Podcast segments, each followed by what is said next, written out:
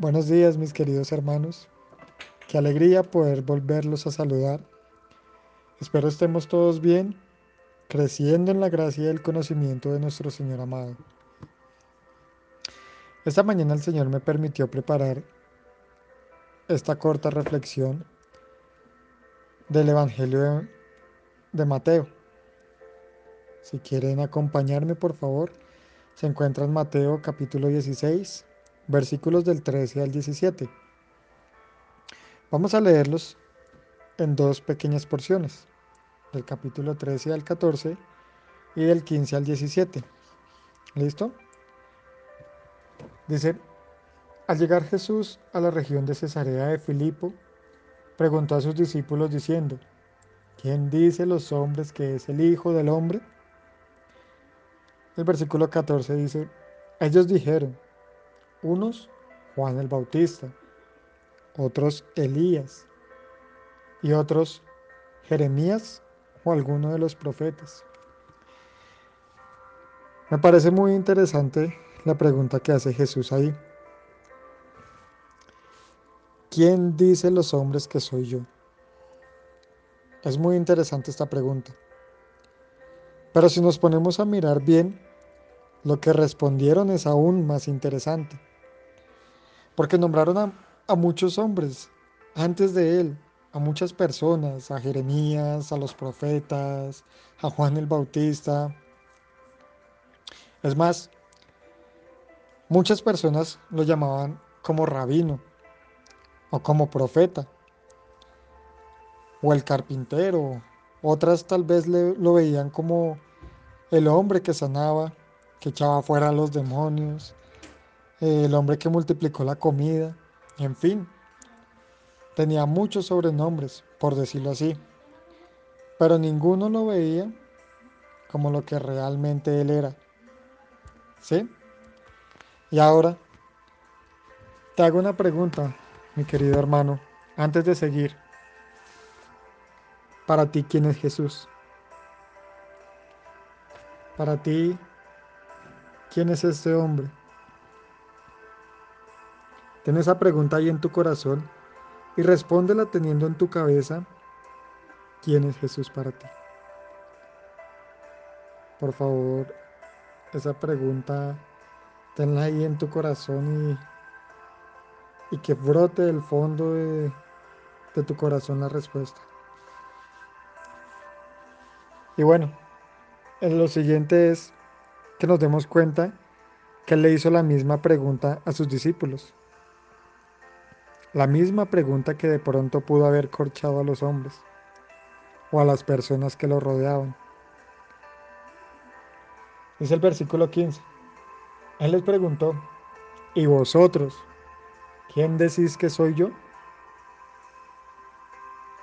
Respondiendo Simón Pedro, dijo, Tú eres el Cristo, el Hijo del Dios viviente.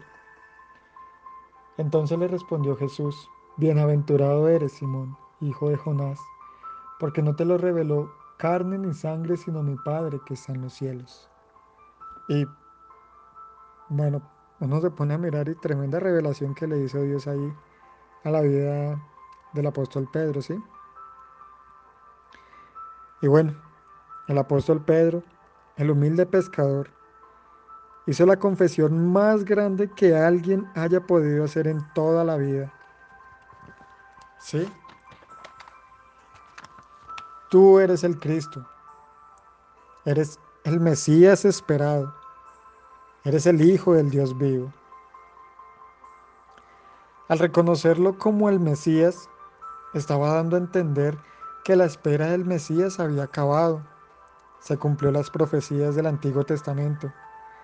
Aquellos profetas que hablaban de un hombre que iba a venir como el, como el Salvador de tanto gentiles como de judíos. Y bueno, Cristo, el Dios vivo, hecho carne, habitó, habitó y vivió en medio de los hombres para darnos vida. Este gran hombre, odiado por muchos y amado por pocos, no era un simple carpintero no era un hombre más, no era ninguno de los hombres de los cuales lo comparaban, con los cuales lo comparaban. Él es el Cristo, el Hijo del Dios vivo, el Mesías, el profeta, el sumo sacerdote, bueno, como lo queramos llamar, nuestro abogado. Y te hago otra, pregunta, mis hermanos. ¿Tú ya hiciste la confesión que hizo Pedro? ¿Ya reconociste a Cristo como tu Señor y Salvador? ¿Ya creíste en Él como el Hijo de Dios? Si no lo has hecho, nunca es tarde para venir ante Él. Cristo te espera con los brazos abiertos. Es maravilloso que podamos hacer esta confesión porque, como dice Juan, Él es el único camino, la verdad y la vida hacia el Padre. Nadie puede llegar al Padre si no es por Él.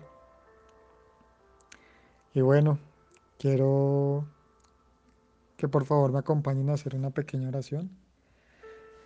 Padre de mi Señor, te doy gracias por esta mañana, por este tiempo, Señor, por las reflexiones de esta semana, Señor. Doy gracias, Padre, por la vida de cada hombre, mujer que escucha las reflexiones, Señor, a través de este medio, Padre. Yo te pido, mi buen Dios, que seas tú dándonos a entender, mi Señor, o ayudándonos a valorar aquel sacrificio que hizo Cristo por nuestras vidas, Señor. Ayúdanos a ver a Cristo como nuestro Señor y nuestro Salvador si aún no lo hemos visto, Señor. Ayúdanos a reconocer nuestros pecados y hacerlo nuestro Señor, Padre, a Cristo. Gracias por tu Hijo. Gracias por la vida que nos diste juntamente con Él, Señor. Hoy, Señor, clamo a ti, Padre, por aquellos que no conocen de ti, Señor. O tal vez por aquellos que conocemos de ti, pero que, bueno, Señor, que podamos estar alejados por algún motivo, Padre. Yo te quiero pedir que seas tú atrayéndonos con tus cuerdas de amor, mi Señor, y acercándonos cada día más a ti, mi buen Dios ayudándonos a conocer cada día más a Cristo, ayudándonos a conocer que Él es nuestro estándar, Señor, de la obediencia, de la humildad. Gracias, Padre, por escuchar nuestras oraciones. Te alabo y te bendigo en el nombre de Cristo Jesús. Amén. Dios les bendiga, mis hermanos, y un abrazo para todos.